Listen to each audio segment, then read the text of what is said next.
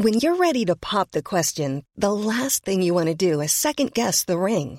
At Bluenile.com, you can design a one of a kind ring with the ease and convenience of shopping online. Choose your diamond and setting. When you find the one, you'll get it delivered right to your door. Go to Bluenile.com and use promo code LISTEN to get $50 off your purchase of $500 or more. That's code LISTEN at Bluenile.com for $50 off your purchase. Bluenile.com code LISTEN.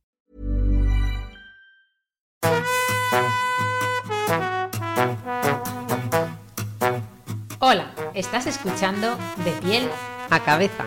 un recorrido por tu salud con Ana y Rosa Molina. Porque sabemos que el conocimiento es la mejor medicina.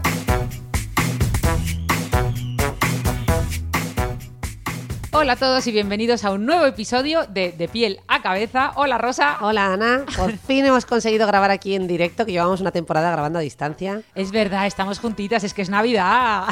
Tocaba, tocaba.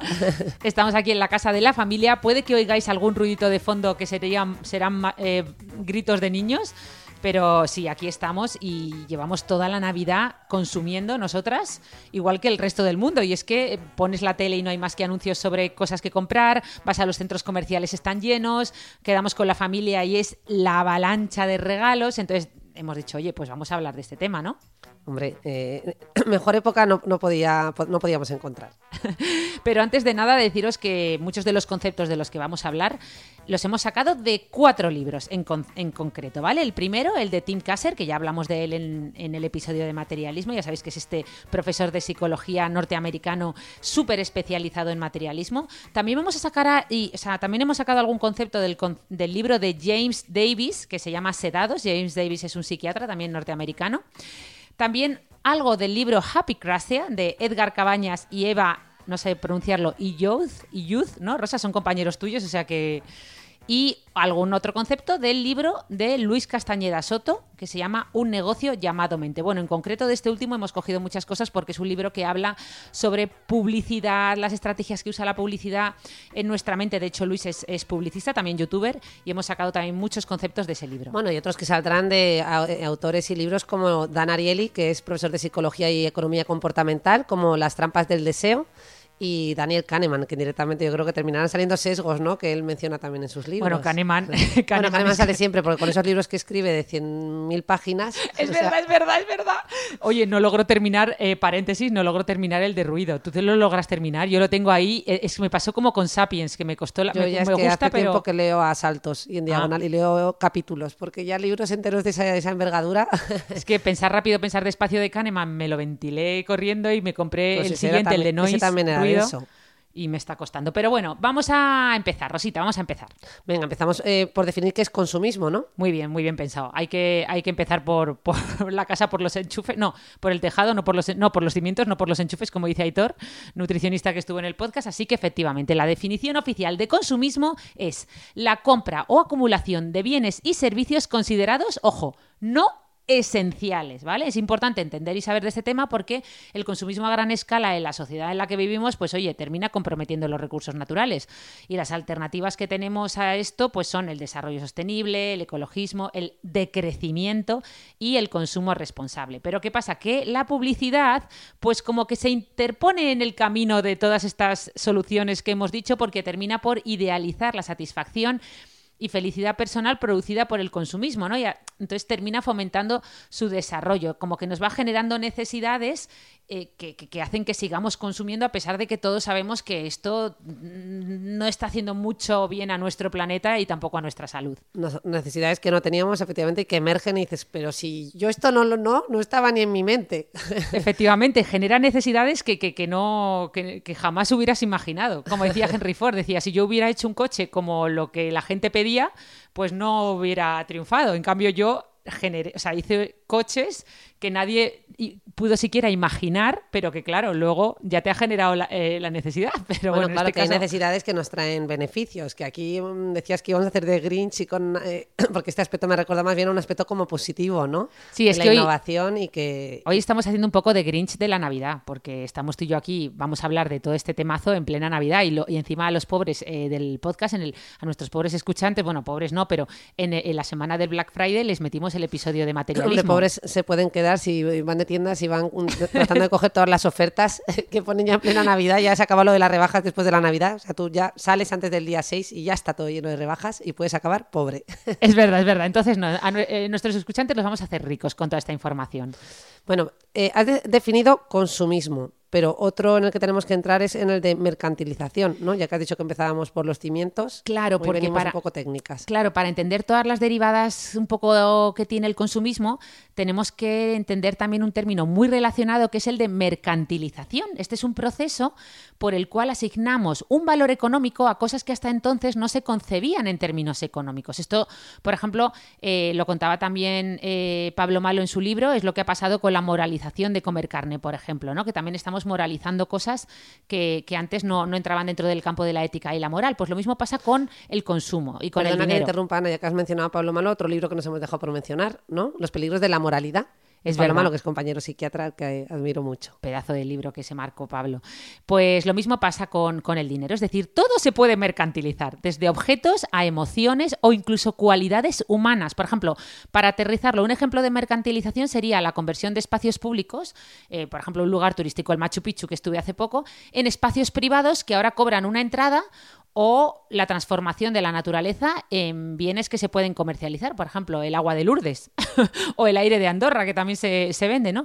Entonces, lo mismo pasa con nuestras emociones. Cuando estamos estresados con un tema, podemos aprender herramientas de autorregulación emocional o cómo regularnos a través de los otros, que como tú nos has enseñado, Rosa, sería lo más saludable.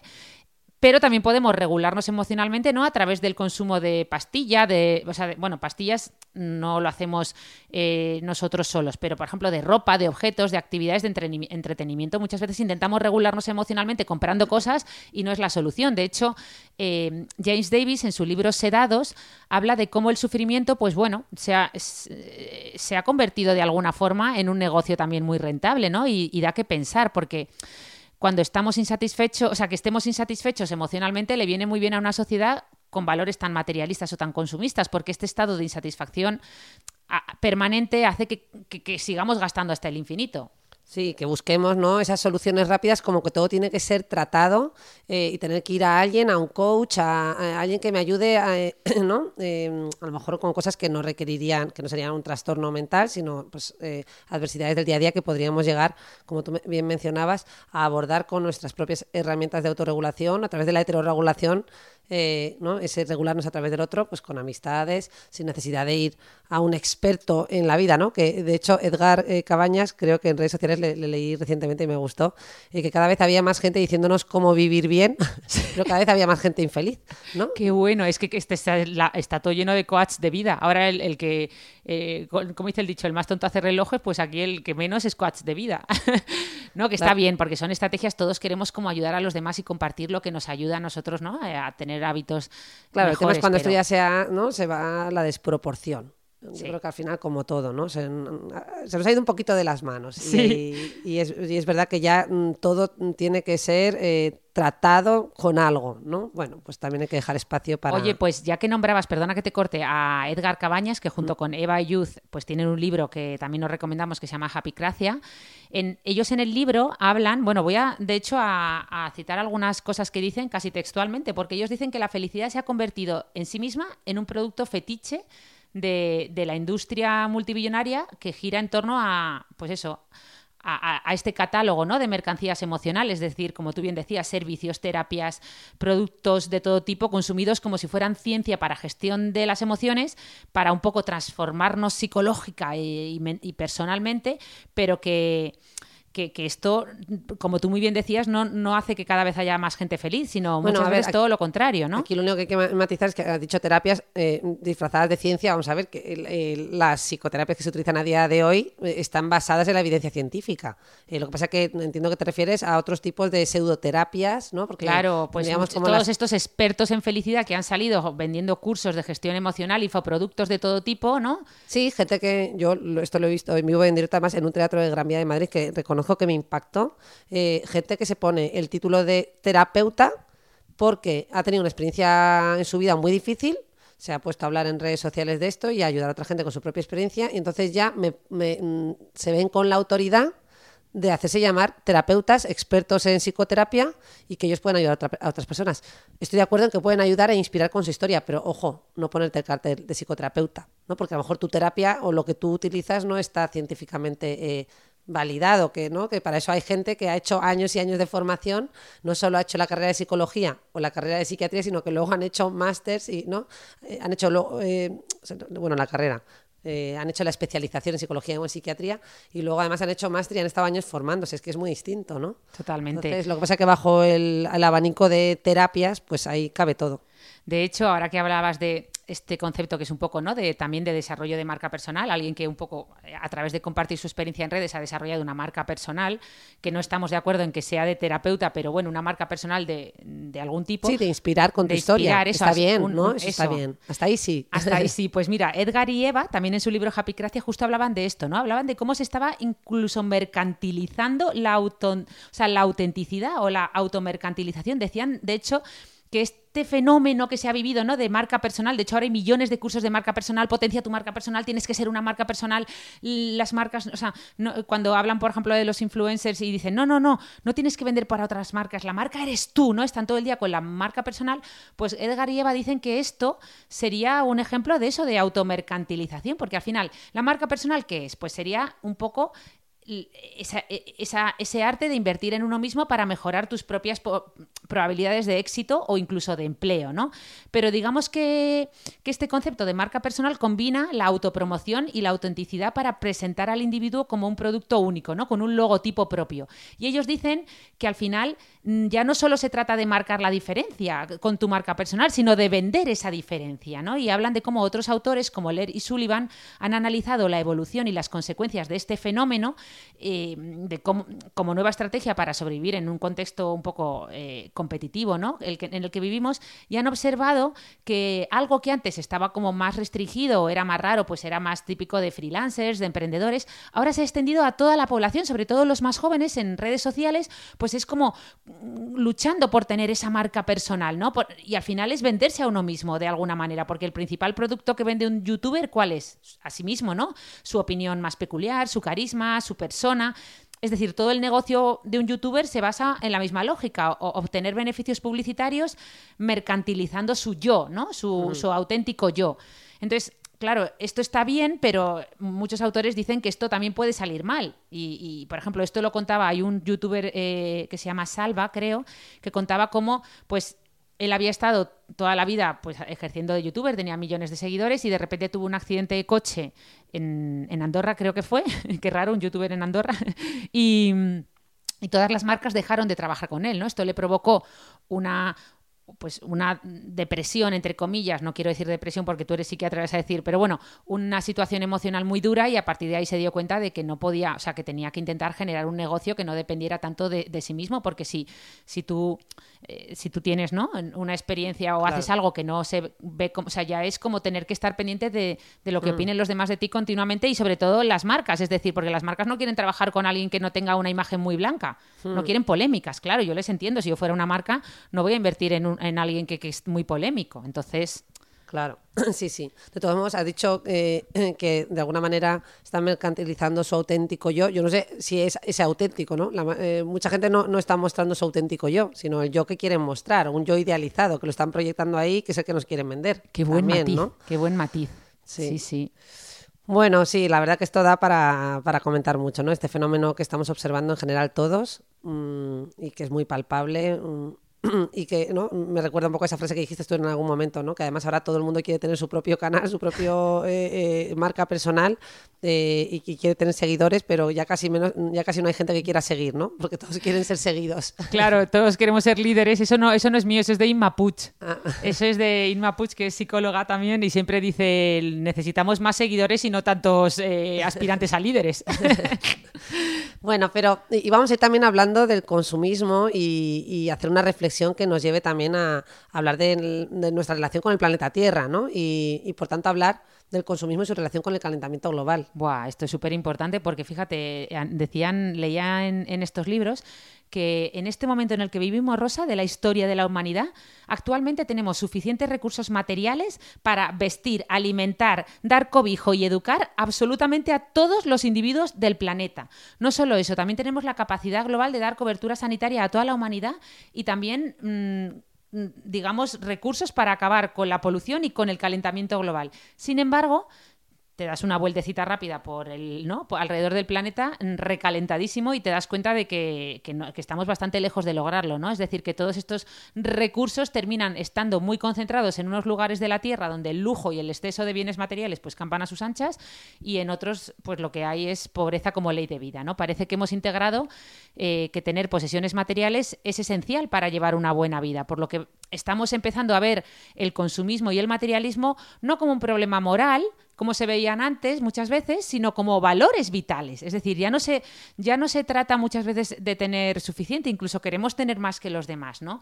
Y cada vez hay más evidencia científica, de hecho lo hablamos en el podcast de materialismo, de algo que puede resultar contraintuitivo, y es que cuantos más bienes materiales tenemos, tampoco resulta que estemos más satisfechos con nuestras vidas, ¿no? Sino que muchas veces queremos más y más y más, la famosa adaptación hedónica. Entonces no terminamos nunca de estar felices, terminamos estando insatisfechos y, y el querer este deseo de, tener más nos hace llevar vidas más aceleradas, en el, que, en el sentido de que, claro, para conseguir más tenemos que trabajar más, tenemos que además mantener todas esas posesiones que vamos adquiriendo, que yo siempre digo que son como tamagotchis que hay que cuidar, es decir, si tú tienes un coche de lujo, pues es un trabajazo, ¿no? Y un dineral cambiarle las ruedas, hacerle los upgrades que te va pidiendo, perdón, las mejoras, eh, etcétera. Lo mismo con las casas, si por ejemplo tienes una casa con un jardín enorme, pues a lo mejor necesitas un jardinero. Entonces, al final todo esto es como que va creciendo exponencialmente todo el tiempo y dinero que también le tienes que dedicar. Entonces, para colmo, no solo tú, todos estos bienes materiales también conllevan un gasto energético para, para el planeta, ¿no? Son fuentes de problemas y de estrés. Entonces, hmm, yo creo que esto hay que, hay que recordarlo. Sí, me recuerda, yo recientemente reflexionando sobre esto, ¿no? Y justo en plena época de Navidad subía un, un post a redes sociales donde comentaba las paradojas de nuestra época, ¿no? Y es que resulta que tenemos tecnología para mm, ayudarnos precisamente a ser más rápidos eh, y tenemos más trabajo que nunca, ¿no? Estamos más atareados que nunca.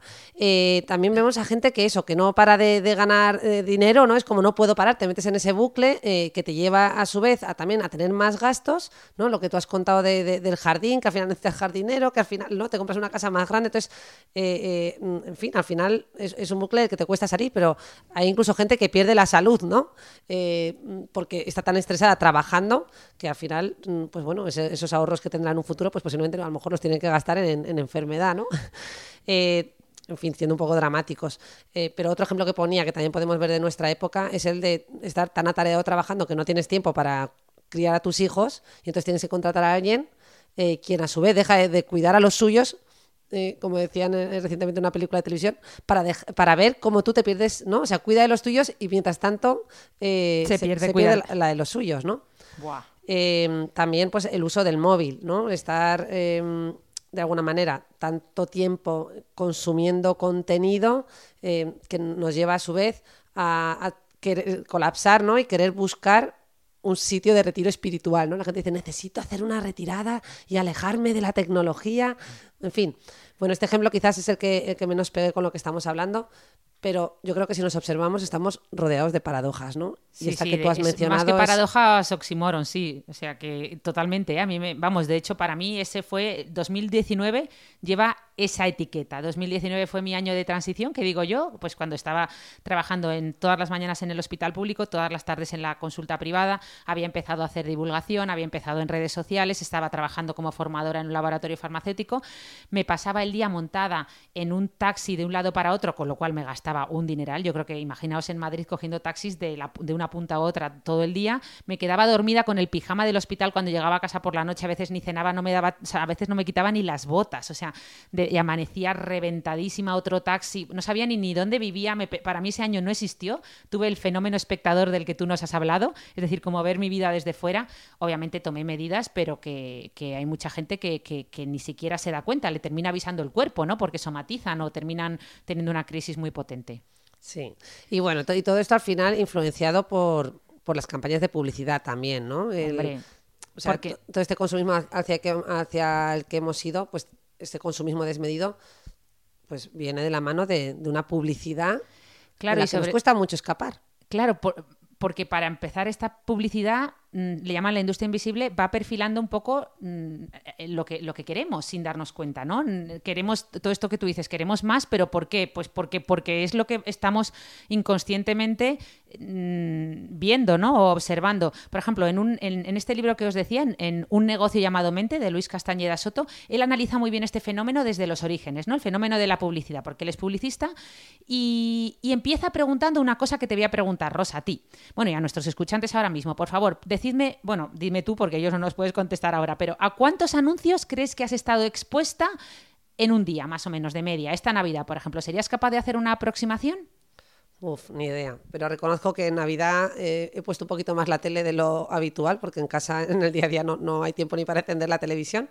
Y me ha sorprendido y me ha impactado la cantidad de anuncios de perfumes, de mm, todo. Mm, bueno, de todo.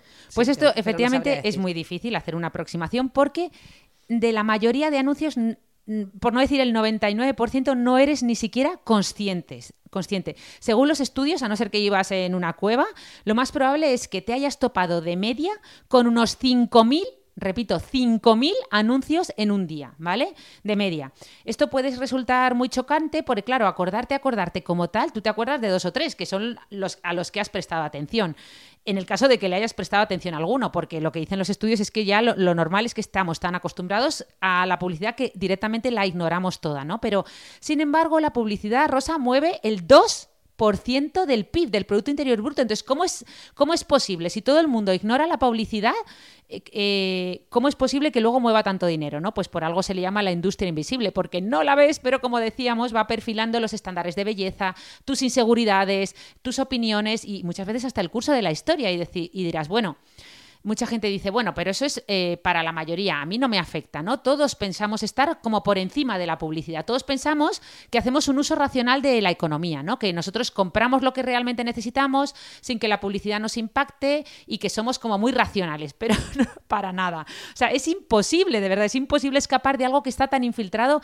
en todos lados, es decir, cuando mm, sales a la calle está todo lleno de carteles de publicidad en, las paradas de autobús, en todos lados. Cuando llegas al supermercado, la comida no está colocada así por casualidad, eh, está colocada de forma explícita en función de la publicidad. Por eso también al lado de la caja están los chicles, las chocolatinas, lo que se compra de forma más, o sea, pensándolo menos, ¿no? Eh, las redes sociales te van mostrando anuncios que no sabes ni que son anuncios. En tu serie favorita están bebiendo Coca-Cola sin que tú te des cuenta, o sea, es tan orgánico que tu mente ni lo detecta. Y así hasta el infinito. Hasta el infinito, Rosa. Sí, a mí, yo reconozco, yo creo que esto lo hemos comentado alguna vez ya en algún episodio, que cuando a lo mejor estaba trabajando en el ordenador y me salía publicidad de un bolso, yo decía, pues es que yo, con lo racional que soy, y además, mm, vamos, que no, que a mí no me va a influir eso, si es que yo no necesito ni ese bolso, ni me atraen los bolsos de este estilo, tal, ¿no? Pero bueno, luego leyendo sobre el tema me he dado cuenta de que efectivamente nos influye a todos y que no podemos ser ajenos a ellos. Primero porque además la gente dice, no, a mí no me influye. Cuando hablamos de influencia, no es tanto de blanco o negro. Estamos hablando de que eh, eh, eh, los que te están haciendo este anuncio no están buscando una, correlación directa eh, de 100%, sino una, como, como hablamos al final en ciencia, ¿no? una probabilidad, una estadística. A lo mejor el hecho de que te hayan enseñado ese bolso, pues a lo mejor de entrada no te llama la atención, pero solo su estética, su forma, de manera repetida, si te lo van enseñando de manera repetida, va haciendo que a ti te termine gustando ese, ese, prototipo. Y si un día tienes que regalar un bolso, pues te acuerdes de ese. Y cuando vas a la tienda a elegir un bolso, terminas eligiendo uno muy parecido o a lo mejor justo el que viste en el anuncio. ¿no? Es decir, hay una influencia que puede ser de un 20% o un 30% más de probabilidades que compres un bolso similar al que te han enseñado eh, sobre el hecho de que no te lo enseñen. ¿No? Y esto podríamos llamarle como el sesgo de lo conocido, ¿no? Porque al final al cerebro le termina resultando más atractivo aquello que le resulta familiar termina eligiendo algo que, mm, que, ha visto anteriormente. Es un sesgo que tiene que ver con la exposición repetida a un estímulo ¿no? y nos da una sensación de seguridad y confort. Esto nos gusta, ¿verdad? O sea, nos pasa un poquito a todos. Eh, como resultado, las personas pues, pueden sentirse más positivas y atraídas hacia lo que ya conocen, incluso si no hay razones objetivas para preferirlo. Este sesgo, este efecto de mera exposición, en la literatura eh, psicológica fue acuñado por el psicólogo social Robert, no sé cómo se pronuncia, Robert Zayong, o Zayong, eh, quien llevó a cabo investigaciones significativas en este campo en los años 60. El efecto de mera exposición es un fenómeno psicológico por el cual, como ya hemos mencionado, nuestro agrado o desagrado por un determinado estímulo aumenta o disminuye en función de la exposición al mismo. Cuanto más nos lo repiten, ya sean palabras, ya sean fotografías, pinturas, ¿no? Eh, pues eh, tendremos a desarrollar una preferencia por eh, ese estímulo con el que estamos familiarizados. Y bueno, pues eso se ha visto que nos influye hasta en la atracción interpersonal. Esto me recuerda a algo que tú cuentas habitualmente, ¿no? Con las caras que nos resultan más atractivas. Porque en la atracción interpersonal se ha visto que cuanto más a menudo una persona es vista por alguien, pues más agradable y simpática eh, termina por resultarnos. Hombre, esto es un clásico. Cuando yo me acuerdo cuando llegué a estudiar medicina, que éramos muchas mujeres, había muy poquitos chicos, y dices, no me gusta ninguno. al año ya te gustaban todos, por mera exposición, ¿no? ¿Cómo se llama este, este sesgo? Eh, ¿Has dicho? Sesgo principio de, mera exposición. O principio de familiaridad, pues lo mismo. O sea, ya dice, bueno, pues ya está. Pues eh, ya, te parecían guapísimos. O sea, de hecho está demostrado, y esto creo que se lo escucha a, Euge Oyer en algún episodio también, que decía eso, que, que cuando una persona mm, la ves mucho, es difícil que te caiga mal. Porque Y eso también pasa con la música, ¿verdad? Claro. Esa canción que la primera vez que la escuchas no te llama la atención y dices, ya de repente la escuchas diez veces y me pasaba mucho. No, y con los ritmos dicen también que esto es algo como muy tribal, ¿no? Muy de evolutivo, que, que nos guste el reggaetón y el autotune porque es como un ritmo muy mecánico, muy, muy, tribal. Muy, no. Many of us have those stubborn pounds that seem impossible to lose, no matter how good we eat or how hard we work out. My solution is PlushCare. PlushCare is a leading telehealth provider with doctors who are there for you day and night to partner with you in your weight loss journey. They can prescribe FDA-approved weight loss medications like Wagovi and Zepbound for those who qualify. Plus, they accept most insurance plans. To get started, visit plushcare.com slash weight loss. That's plushcare.com slash weight loss. Hiring for your small business? If you're not looking for professionals on LinkedIn, you're looking in the wrong place. That's like looking for your car keys in a fish tank. LinkedIn helps you hire professionals you can't find anywhere else, even those who aren't actively searching for a new job but might be open to the perfect role. In a given month, over 70% of LinkedIn users don't even visit other leading job sites. So start looking in the right place. With LinkedIn, you can hire professionals like a professional. Post your free job on linkedin.com slash people today. Lo contaba Fernando sí, Uriel, ¿no? El, en el podcast que grabamos sobre música. Efectivamente. Qué interesante, pues, eh, pues sí, totalmente. Al final, eh, el, objetivo de la publicidad es solo uno, ¿vale? Es estimular la demanda. La demanda de algo que a lo mejor ni existe aún. Hay, o sea, hay demanda, o sea, no, que no exista, sino de algo para lo que no hay demanda aún, ¿no? Ellos eh, tienen algo que de repente, pues yo qué sé, un excedente de un producto con el que han hecho otro y, necesitan darle salida, ¿no? Necesitan hacer que lo compremos. Y entonces, a pesar de que muchas veces, porque esto ya también tiene tela, se camufla como como obras sociales, motor de cambio, como tú decías, innovación, servicios al ciudadano, eh, la publicidad no, o sea, los publicistas en general, que me perdone el colectivo, pero en general, claro, no, no velan por tus intereses, velan por los de la empresa que quiere vender esos productos, ¿no? Entonces, a pesar de que haya publicidad que parece que lo que quiere es ayudarte a que encuentres soluciones a tus problemas, pues muchas veces es una manzana envenenada, ¿no? Y ahora que has, que has mencionado este efecto de exposición, no sé si quieres nombrar algún sesgo más, como yo te escuchaba a ti hablar del sesgo de anclaje, eh, que sí que también influyen en cómo tomamos decisiones a la hora de comprar, ¿no? Es verdad, podemos hacer aquí un repaso de los más frecuentes, ¿no? Que además nos, nos ayuda a tenerlos en mente a la hora de irnos de tiendas eh, y comprar, ¿no? El mega ofertón o la, la, última oportunidad. Porque el marketing y la publicidad a menudo aprovechan sesgos cognitivos y psicológicos precisamente para influir en nuestra toma de decisiones cuando vamos de compras. Este que has mencionado, el sesgo de anclaje, yo creo que la mayoría le sonará, ¿no? Es, eh, eh, ocurre cuando la primera pieza de información que nos dan actúa como ancla, ¿no? Por ejemplo, eh, vamos a una tienda, vemos tres televisores y vemos uno muy grande y de repente vemos un precio muy alto. Eh, pues este precio inicial actúa como un anclaje que nos da una referencia ¿no? sobre mm, cuál es el precio más caro, de tal manera que luego los televisores que puedan estar alrededor nos puedan resultar más baratos. Es decir, eh, los precios con descuento, por ejemplo, pueden crear un ancla que hace que los consumidores perciban otros precios como más favorables en comparación a los otros. De hecho, vamos, no sé si has visto los cursos de todos estos youtubers que de repente te venden cursos. Yo a veces mm, decido pinchar en el anuncio para reír, para reírme entre comillas, para ver. Y es impresionante porque empiezan todos diciendo: Mi curso, valorado en 7.499 euros. ya te han anclado. ya te han anclado. Pero tienes la suerte de que si lo compras en los próximos 10 días y además eres los de los, o sea, se te queda en 3.000, pero si además eres de los 100 primeros, que casualmente todo el mundo está dentro de esos 100 primeros, se te queda en 9,99. Y a veces digo, por favor, o sea, pues el curso no está valorado en 7.500 y te lo están dejando en 4,99 al final y es como, Dios santo, o sea, el curso valdrá 200, eh, pero al final te lo han vendido por 500 gracias a que te han anclado a los 7500. Totalmente, totalmente. Y esto está también muy conectado con el sesgo de recencia, ¿no? Que implica dar más peso a la información más reciente, las of- ofertas de tiempo limitado, que sería, si no compras mi curso hoy, ¿no? Se llama sesgo de recencia. Yo pensaba que eso era escasez. Eh, el de escasez sería más por, es- por la exclusividad, ¿no? Ah. O sea, el recencia sería por tiempo limitado, promociones relámpago, que Se llama aprovechar- recencia. Sí. Qué, qué interesante, no lo sabía. Y Vale, pueden es verdad. aprovechar este sesgo ya que los consumidores pueden sentir que deben actuar rápidamente, ¿no? Antes de perder la oportunidad. Claro. Y el de, eh, vamos, tal como lo entiendo yo, ¿eh? No, Eh, deberían llamarle el sesgo de estrés, porque es un estrés.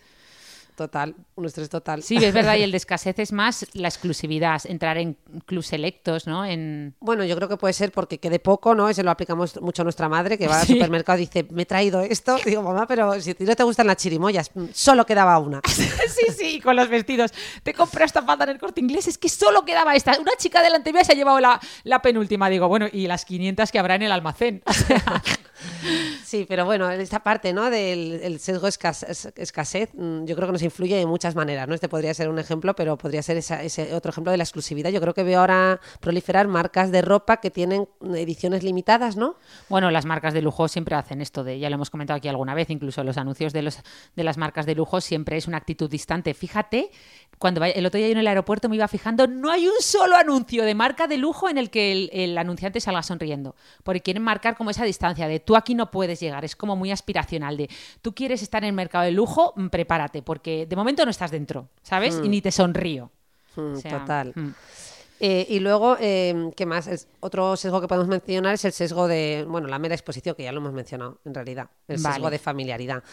Un autor que hemos mencionado al inicio del podcast es Dan Ariely, que hemos dicho que es profesor de Psicología y Economía Comportamental, que es conocido por sus investigaciones sobre cómo las personas toman decisiones y los sesgos cognitivos que influyen en su comportamiento. Tiene varios libros, entre ellos el que hemos mencionado, Las trampas del deseo, cómo controlar tus impulsos, gastar con cabeza y vivir mejor. Él explora, bueno, pues muchos temas relacionados con todo esto, pero podemos mencionar algunos. Por ejemplo, el costo cero. Ariely ha investigado el impacto del costo cero en nuestras decisiones de compra, ¿no? Porque ¿Qué es el costo cero? O sea, no lo entiendo. eso es lo que iba Ah. a decir, que al final estamos más dispuestos a tomar decisiones cuando percibimos que algo es gratuito, ¿no? Incluso si en realidad tiene un costo oculto. Por ejemplo, eh, pues eh, yo qué sé, imagínate que te regalan algo gratis con, pues, no sé, Ah. una revista, como vas a obtener eh, un regalito, pues a lo mejor esa revista no pensabas comprarla, al final estás incurriendo en un gasto con el que no contabas a cambio de un producto gratis. Ah, qué ¿no? bueno, sí, sí. O bueno, o en general todas las campañas de, de publicidad, como pueda ser, no sé, vas a, yo, yo, que soy madre, pues eh, no hace tanto estuve en una de estas ferias eh, para madres donde te hacían un pequeño regalito, ¿no? Pues un pañal, eh, un potito, lo que fuera, y claro, tú al final decías, bueno, pues ya está, pues me han regalado, no, la gente iba y cogía todo lo que te daban gratis, pero en el fondo ese gratis No es gratis. mejor- no es gratis, era a lo mejor a cambio de dar un email y a través de ese email luego empieza a llegarte toda la información relacionada con los potitos, con los nuevos productos y al final tú te vas quedando con su marca, ¿no? De alguna manera, sí, o sea, sí, sí. pocas cosas son gratis, Ya, totalmente. No, cuando siempre dicen ese dicho, ¿no? De cuando algo es gratis, el producto eres tú. efectivamente. O qué sea buena. que. El efecto IKEA, que yo creo que también hemos comentado tú y yo, ¿no? Que se refiere a la tendencia a valorar más los productos que hemos creado nosotros mismos, ¿no? Ariel ha examinado cómo el esfuerzo personal invertido en una tarea puede influir en nuestra percepción del valor. Bueno, esto es buenísimo, esto nos ha pasado a todos. Lo el de otro día vi un vídeo de una youtuber que acaba- se había tirado todo el día montando el mueble de Ikea, que la pobre lo había tenido que desmontar tres veces. Se pasó todo el vídeo diciendo, ¡ay, qué bonito es! Míralo, míralo. Si es que sí, era el mueble más feo de la historia, Rosa. O sea, yo lo veía y decía, vamos. Pero y además, sobre todo, si lo has montado tú, mueble de IKEA montado por ti, que luego además, yo qué sé, lo has pintado, bueno, bueno. y entonces ya. le atribuyes un valor mucho mayor, con lo cual eh, luego en ese efecto reventa que hacen por Wallapop, ¿no? Te vale 10 veces más de lo que te cuesta en IKEA, y por el valor personal que le otorga esa Hombre, persona, claro, ¿no? Es que todas esas horas hay un coste hundido ahí que no veas.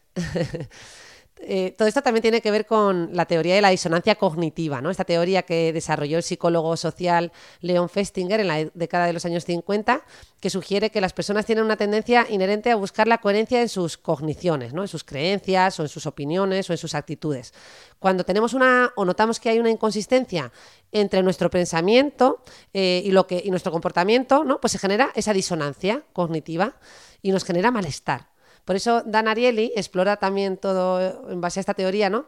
Explora el, concepto de cómo tomamos las decisiones y cómo las personas al final se van ajustando a sus propias creencias para reducir esa disonancia. Por ejemplo, eh, si tú eh, pues te has comprado, eh, no sé, un coche muy caro y de repente empieza a dar fallos, ¿no? Pues empiezas como a justificarlo o por ejemplo te compras un producto que realmente no necesitabas o no cumple completamente con tus expectativas, pero te has gastado mucho dinero, empiezas a hacer una justificación. No empiezas a justificarte de que realmente, pues mm, quizás sí que lo necesitabas, que empiezas como a darte una explicación y una historieta en realidad para reducir esa disonancia y ese malestar que te genera el, a lo mejor haberte equivocado, ¿no? bueno, yo cuando me dejé 400 euros, que creo que valía, que me parece un robo el teclado del iPad, eh, este Magic eh, Keyboard o algo así que se llamaba. Yo sabía que no lo necesitaba, pero terminé haciendo una compra impulsiva un día y me he pasado dos años hasta que por fin lo he vendido justificando que, bueno, no, pero es que el iPad y lo puedo usar como ordenador. Pero si ya tienes un ordenador y usas el ordenador, o sea, es que es verdad y estás ahí justificando y justificando. Pero oye, Rosa, te has olvidado de uno el de, el de cuando te compras, o sea, este de que cuando te compras algo, yo qué sé, un vestido mm, monísimo. No, el del deporte, el del deporte, el que te compras, eh, yo sé cuál vas a decir, el que te compras unas deportivas nuevas y entonces eh, de repente toda la ropa de deporte que tenías ya te parece vieja, entonces vuelves a renovar también el resto del vestuario, cuando realmente tú estabas satisfecha con tu ropa de deporte, lo único que había sido era buscar unas deportivas nuevas. Sí, ¿cómo se llama este efecto? Pero te genera una disonancia también, ¿no? Es el efecto Diderot. Ah, eso, el Diderot, eso, el Diderot. yo creo que también lo hemos Diderot era un eh, filósofo, ¿no? Eh, Francés, sí. Y, fue acuñado eh, en relación a un ensayo. ¿no? Eh, la historia de Diderot es la siguiente.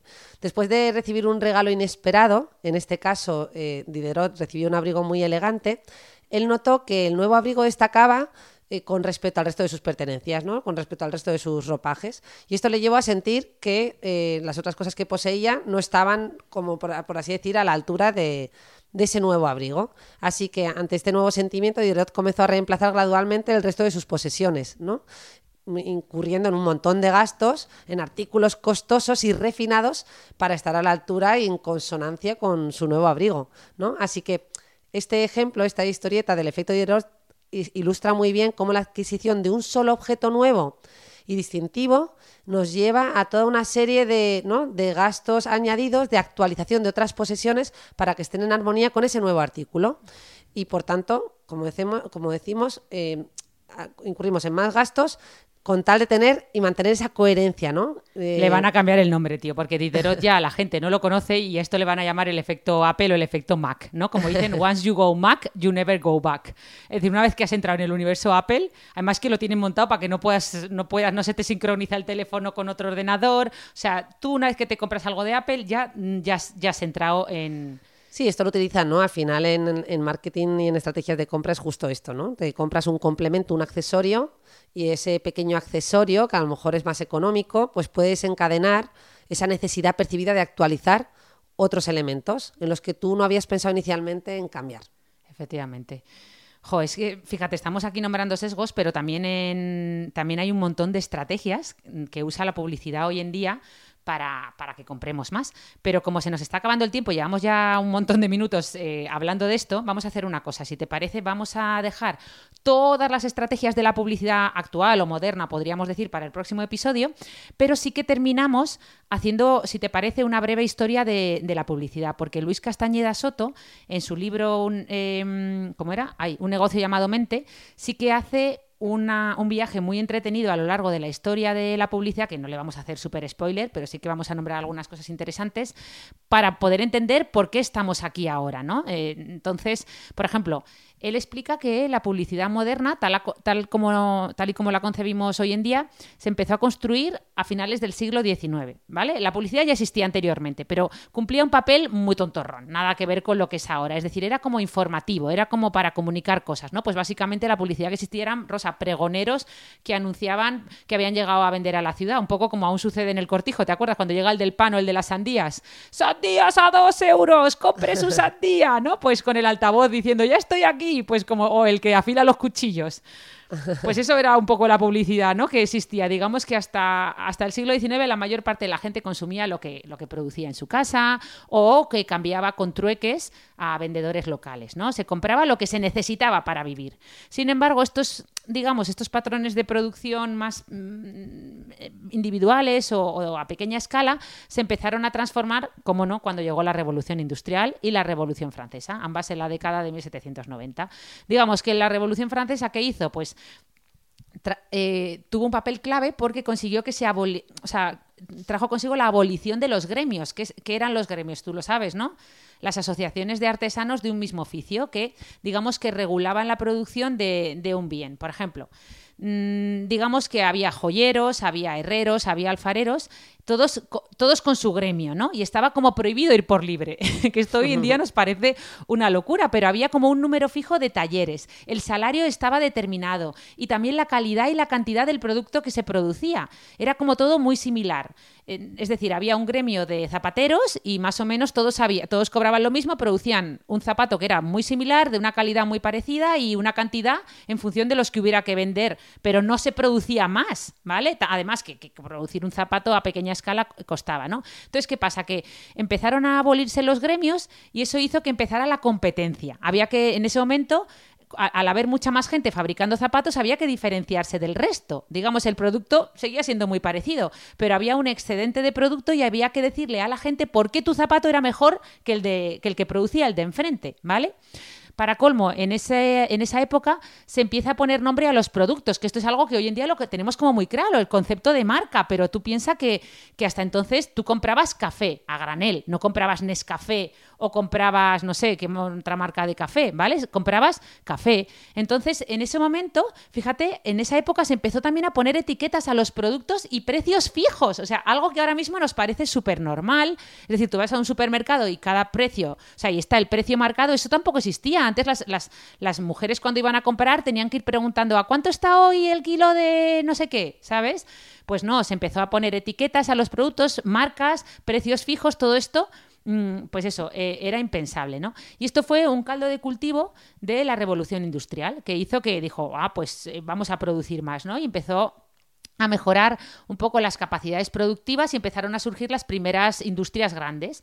Y entonces la producción pasó de ser algo pequeñito, artesano, a de repente ser una actividad mecanizada en fábricas centralizadas, donde pues muchos menos trabajadores producían muchísimos más productos en mucho menos tiempo. Y claro, ahí surgió el gran problema. Ya no había límites a la producción como pasaba con los gremios, que estaba todo como súper controlado. Ahora un artesano podía fabricar yo qué sé, eh, abrigos eh, en invierno y cuando ya no hacía falta fabricar abrigos porque llegaba el verano, producir sandalias, ¿no? Eh, o sea, no, eso es lo que hacían antes, pero sin embargo ahora las fábricas pues podían producir, claro, mm, decir que un, artesano podía controlar su producción en función de la época del año, pero una fábrica, si tú te especializas y tienes toda una maquinaria para hacer abrigos o para hacer coches, tú cuando llega el verano tienes que seguir produciendo abrigos porque tienes ahí un pedazo de inversión, ¿no? Que tienes que rentabilizar. Entonces, claro, mm, al final todo esto hace que, se produzcan abrigos muchos más de la cuenta y que haya que venderlos. Entonces, mm, pues, pues, ¿cómo hacerlo, Rosa? ¿Cómo se hacía? ¿Cómo vendes muchos más abrigos de los que la gente necesita? No sé, cuéntame, ¿no? Con la publicidad. claro, la publicidad surgió un poco como la voz que le faltaba a la empresa, ¿no? Porque al final, claro, antes tú vendías de persona a persona, hacías trueques eh, y digamos que esos productos tenían cara, ¿no? Me lo ha vendido el zapatero Manuel pero claro, de repente una empresa que hace un montón de zapatos ya no es una persona de carne y hueso. Y como tú has dicho, nos gusta la gente, nos gusta, tenemos ese sesgo de, querer mm, humanizar, ¿no? Nos gusta relacionarnos. Entonces, digamos que la publicidad surgió como una forma de humanizar a las empresas, como de darles voz humana. ¿Vale? Empezaron eh, a, surgir pues, pues esos anuncios para, para y, esas, y esos nombres. La marca era como ponerle un nombre a, algo, ¿no? A una empresa que no, no tiene nombre. De hecho, también surgieron los primeros escaparates, eh, se empezó a alfabetizar a la gente para que así pudieran entender a la publicidad, leer las etiquetas y bueno, toda esta, esta forma de publicidad que hasta el siglo XIX pues había sido muy rudimentaria, que básicamente eran carteles o pequeñas imágenes insertadas en los periódicos, pues, pues empezó a mejorar, ¿no? De hecho, Luis cuenta en su libro que cuando llegó Barnum, Phineas Barnum, que es el padre, es el considerado padre de la publicidad moderna, pues, pues todo cambió. Si quieres que te cuente la historia de, de Barnum, porque es curiosa. Yo estaba pensando en el efecto Barnum, pero cuéntanos tú eso. No sé si tendrá que ver mientras lo busco. Vale, pues mira, él básicamente era el propietario de un circo, un circo en quiebra, ¿vale? Entonces su circo estaba ya que lo iba a tener que cerrar y decidió mm, usar lo que hoy conocemos como publicidad, porque él ni siquiera sabía que estaba haciendo publicidad, pero decidió hacer como una, una especie de, de, espectáculo publicitario. Empezó a llevar carros de caballos empapelados, eh, o sea, los carros de caballos de por la calle, se le ocurrió empapelarlos con ilustraciones del circo por las calles de Nueva York, ¿no? Entonces, em, em, digamos que la gente, claro, imagínate, en eso era la primera vez en la historia, ahora tenemos los autobuses llenos de carteles, pero era la primera vez en la historia que un carro de caballos llevaba un cartel pegado con imágenes muy bonitas de hechas a mano del circo, ¿no? Entonces, claro, la gente, pues aquello le, llamó la atención y, es, y, bueno, y Barnum empezó a vender entradas del circo, vamos, imagínate, sin parar, miles de entradas. Y esto ya hizo que el resto de empresas y empresarios empezaran a decir, ostras, este tío lo ha hecho fenomenal. Nosotros aquí poniendo unos anuncios súper aburridos en cuatro que no lee nadie y este está poniendo imágenes bonitas que captan la atención, que muchas veces eran completamente mentira, ¿no? Porque muchos, bueno, pues obviamente no había ninguna regulación y entonces él mostraba pues imágenes de circo que luego eran irreales. Luego la gente iba al circo y no, no veían eso que él mostraba. Pero bueno, en ese momento, pues eh, llamaba mucho la atención, ¿no? Eh, ¿Has encontrado tú el efecto Barnum? sí, lo he pues encontrado, sí, sí, no tiene nada que ver, pero bueno, ya lo menciono sí. y lo hemos contado eh, en, este, en, este, en este podcast, pero por si alguien no escuchó ese episodio, que no recuerdo cuál fue, el efecto Barnum es un fenómeno psicológico que se refiere a la tendencia que tenemos a aceptar descripciones generales y vagas sobre nuestra personalidad, ¿no? Esto lo vemos típicamente en el horóscopo, el tarot, la astrología y otros métodos de adivinación, ¿no? Donde nos dan una serie de declaraciones generales y ambiguas que nos hacen sentir como que esa información es personalizada, ¿no? Sí. es el horóscopo y dices, algo bueno te va a Pero pasar. Eso no era el pues efecto Forer. También se llama, eh, se llama efecto Barnum o efecto Forer. Ah, vale. Por el psicólogo, en honor al psicólogo Bertram Forer.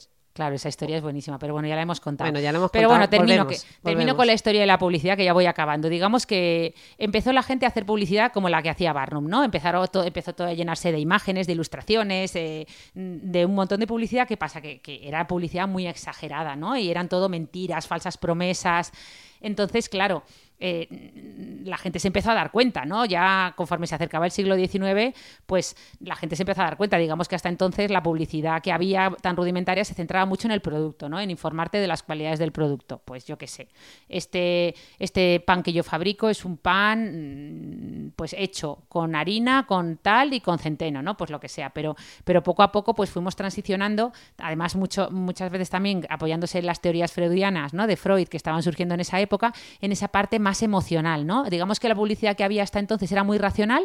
Yo te digo objetivamente qué cualidades tiene este producto, pero claro, eso es muy aburrido. Es como imagínate hoy en día una crema o un perfume. Imagínate que alguien te dice, este perfume está hecho a base de agua con 40% de alcohol y 30% de aceites esenciales de, de sándalo. Pues dice, vaya rollo. No, te venden emociones, cualidades subjetivas, ¿no? Te ponen imágenes de, de, de Charlize Theron saliendo de una piscina de oro y, y bellísima, ¿no? Pues está jugando con tu inconsciente, te están vendiendo un estilo de vida, unos valores, un, algo muy aspiracional, ¿no? Algo que, todos mm. queremos estar ahí. Es que eso es precioso y además como las colonias, o sea, perdón, los perfumes son tan subjetivos, tampoco lo puedes probar.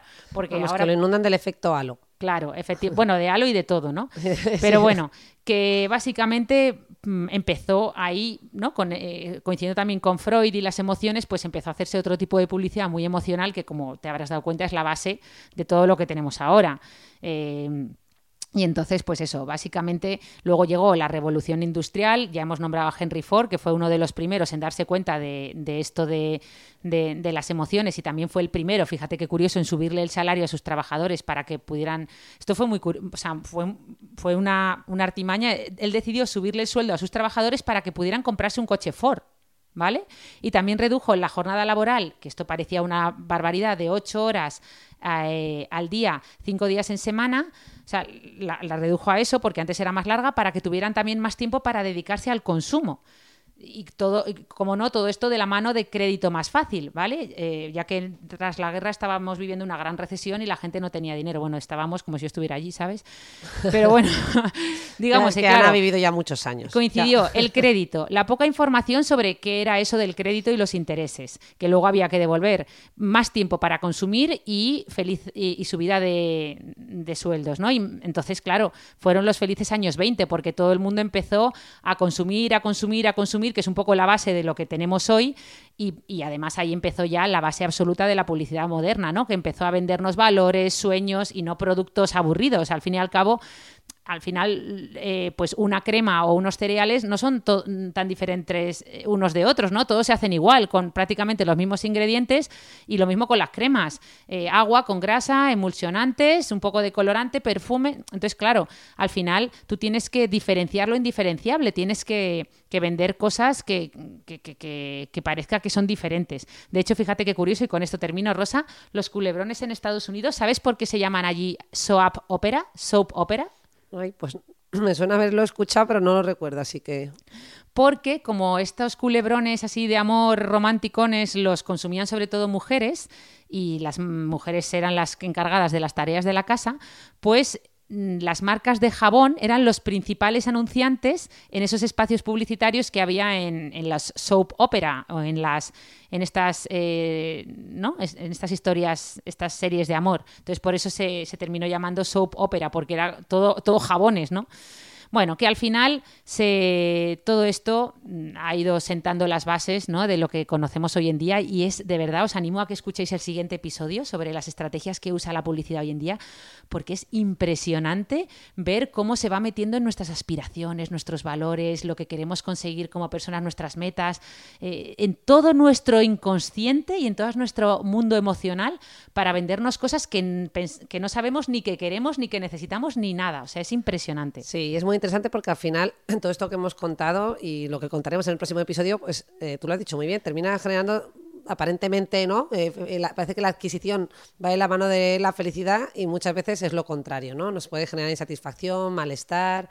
Y, realmente no, no llenarnos ¿no? emocionalmente. Así que, bueno, yo invito aquí a los escuchantes a que nos acompañen el próximo viernes y no dejen de escuchar el podcast porque estoy segura de que les va a gustar y les va a ayudar a tomar mejores decisiones y por tanto a una mejor salud mental. Efectivamente, y además ahora que empieza la, ya nos hemos dejado los cuartos en la Navidad, ahora que ya pronto empieza la cuesta de enero nos va a hacer mucha falta tener eh, sensatez.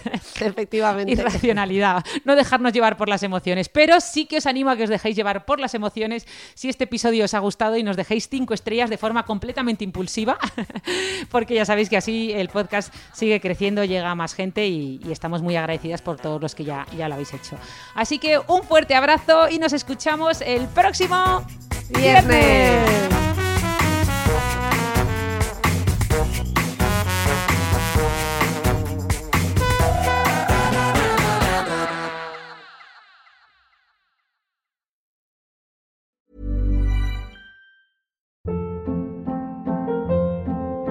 Hold up. What was that? Boring. No flavor. That was as bad as those leftovers you ate all week. Kiki Palmer here, and it's time to say hello to something fresh and guilt-free. Hello Fresh. Jazz up dinner with pecan-crusted chicken or garlic butter shrimp scampi. Now that's music to my mouth. Hello Fresh. Let's get this dinner party started. Discover all the delicious possibilities at hellofresh.com.